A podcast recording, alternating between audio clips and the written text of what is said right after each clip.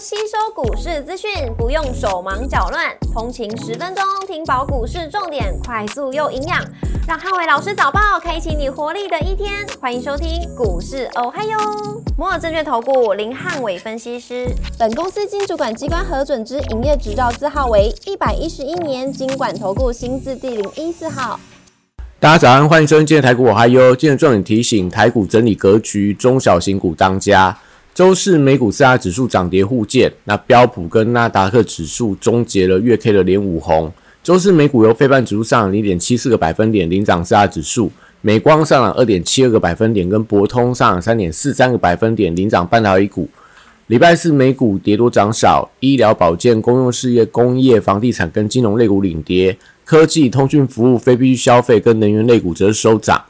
亚马逊上涨二点一八个百分点，跟 Google 上零点三一个百分点领涨科技股；赛富时上涨二点九八个百分点，跟联合健康下跌三点零四个百分点，分别领涨跟领跌大型股。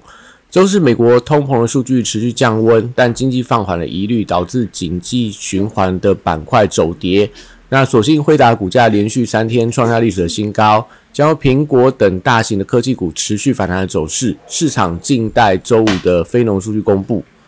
股市很多人亮出黄灯，美元反弹跟美债率下滑，台股整理的格局，留意到中小型股当家的一个走势。台指盘后盘下跌五十六点，做收跌幅零点三四个百分点，台积 ADR 则是下跌了一点三个百分点。礼拜五大盘指数观察重点有三：第一个量缩的震荡跟中小型股的表现；第二个生技、军工跟车用电子股的走势；第三个 AI 族群、记忆体跟网通股在盘中的一个力道。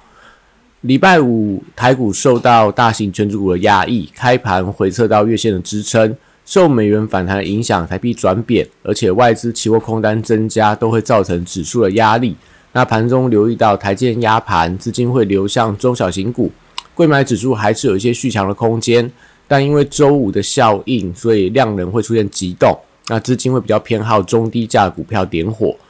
货柜三雄礼拜五持续回撤到相对的低点。那市场担忧运价走跌，但量缩的盘跌，我觉得大家就静待利多消息，再对航运股有比较积极的布局。B D I 指数连续两天下跌，所以散装航运股票同样也是维持低档的震荡。国际原料报价礼拜四跌多涨少，相关的报价股因为缺乏买盘的连续性，目前来看还是维持低档整理居多。中电、储能、风电跟太阳能族群，多数也陷入到整理。那指标股观察华晨、昌河跟世纪钢这三档股票，今天盘中有没有发动了买盘？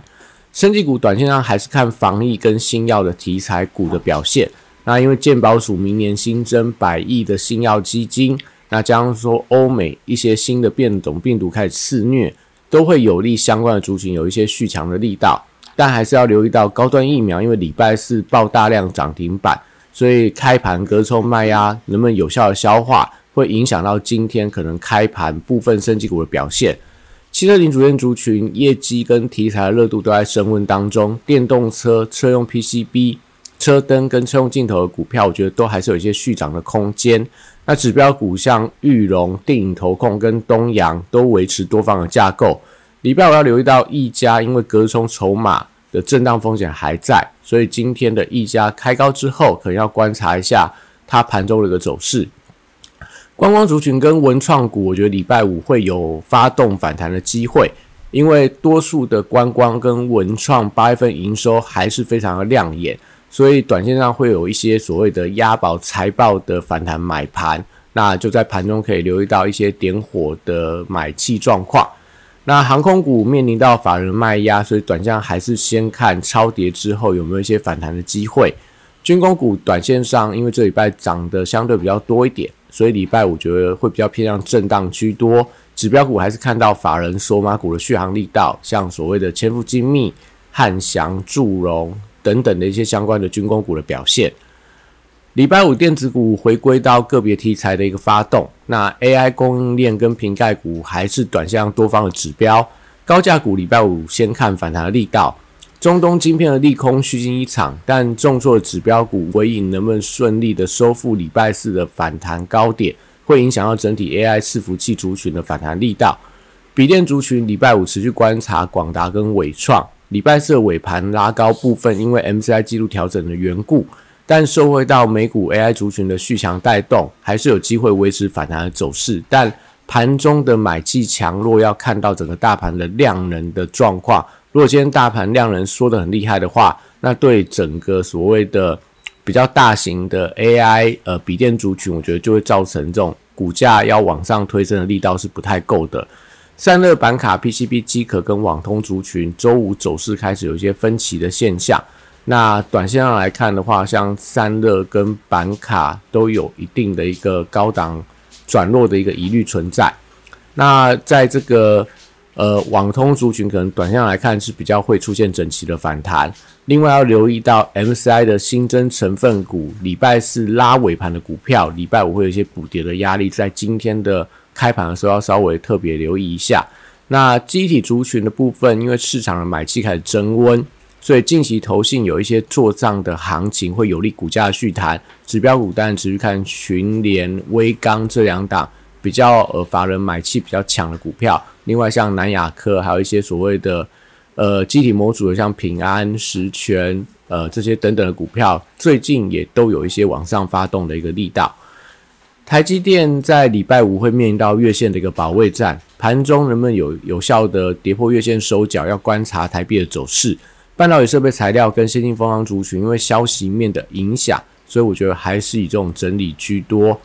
西材礼拜五观察反弹力道，四星 KY 创意 M 三幺跟力旺要观察能不能收复礼拜四的黑 K 棒，如果有的话，代表他们整个族群的买气增温。但今天如果说资金集中在一些中小型的低价股，可能对高价股来讲，呃，力道上就不是那么强。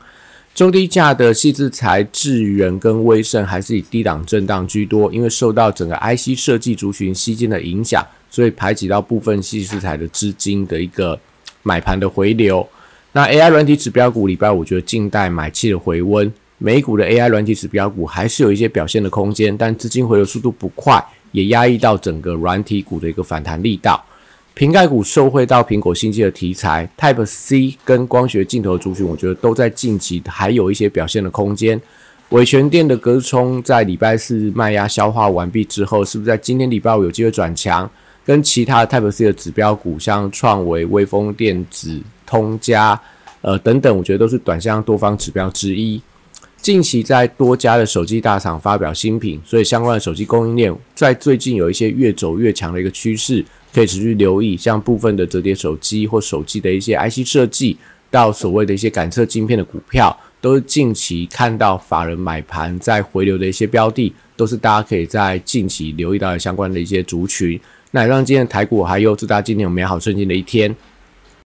立即拨打我们的专线零八零零六六八零八五零八零零六六八零八五。摩尔证券投顾林汉伟分析师，本公司经主管机关核准之营业执照字号为一百一十一年经管投顾新字第零一四号。新规股票登录条件较上市贵股票宽松，且无每日涨跌幅限制，投资人应审慎评估是否适合投资。本公司与所推介分析之个别有价证券无不当之财务利益关系。本节目资料仅供参考，投资人应独立判断、审慎评估并自负投资风险。